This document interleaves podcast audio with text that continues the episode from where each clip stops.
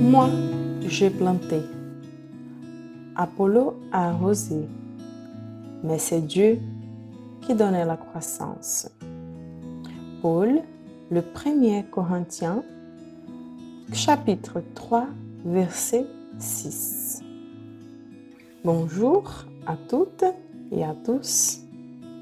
Nous sommes ici avec un nouvel épisode de Café avec Spiritisme. Aujourd'hui, c'est notre ami Tassio Rodriguez qui nous apporte ses commentaires sur le livre Schéma, Vérité et Vie, chapitre 138, intitulé Prétention, psychographié par Francisco Candido Xavier, où Emmanuel commente le verset lu au début de cet épisode. L'église de Corinthe était pleine d'allégations prononcées par des disciples inquiets. Certains dans l'institution donnaient une plus grande valeur aux efforts de Paul, tandis que d'autres conféraient des privilèges d'édification à Apollo.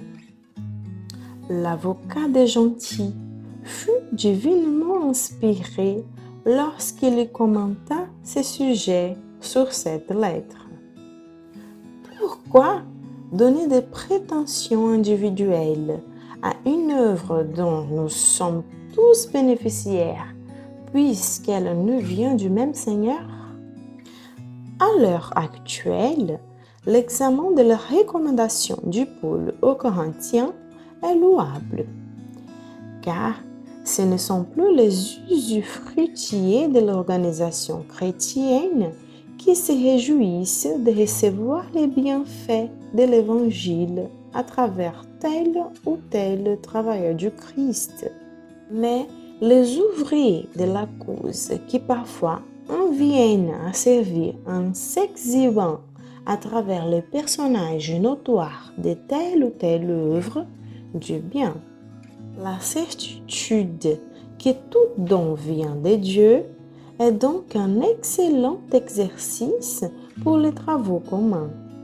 Il est intéressant d'observer que l'homme est toujours prêt à s'approprier des circonstances qui l'élèvent facilement aux yeux d'autrui.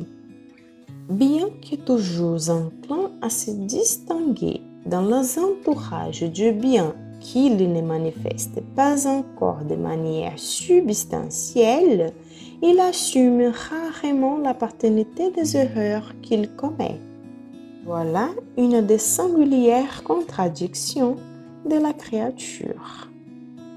Tarsio Rodriguez nous dit que la question d'Emmanuel résonne dans nos esprits. Pourquoi donner des prétentions individuelles à une œuvre dont nous sommes tous bénéficiaires puisqu'elle nous vient du même Seigneur? Les prétentions individuelles, selon Emmanuel, apparaissaient chez les travailleurs qui se mettaient en avant ou lorsqu'ils s'approprient des circonstances du bien afin de gagner la considération des autres dans l'environnement dans lequel ils opèrent.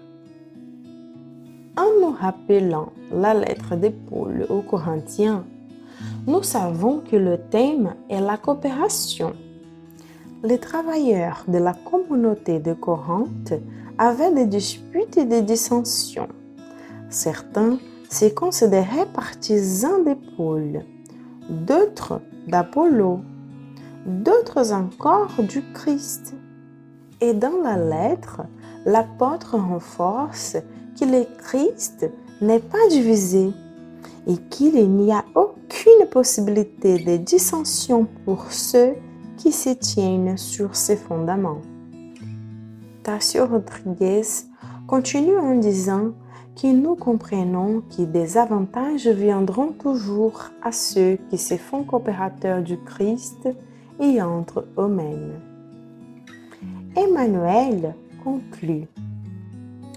N'oublie pas, servir relève de tout le monde. Certains plantent, d'autres fertilisent. Vis satisfait là où la tâche est confiée à tes mains ou à ton intelligence et sert sans prétention, car l'homme prépare la terre et organise l'ensemencement par la miséricorde de la Providence. Mais c'est Dieu qui met les fleurs en rameaux et donne les fruits, selon le mérite de chacun. Une bonne journée à tout le monde et jusqu'au prochain podcast Café avec Spiritisme.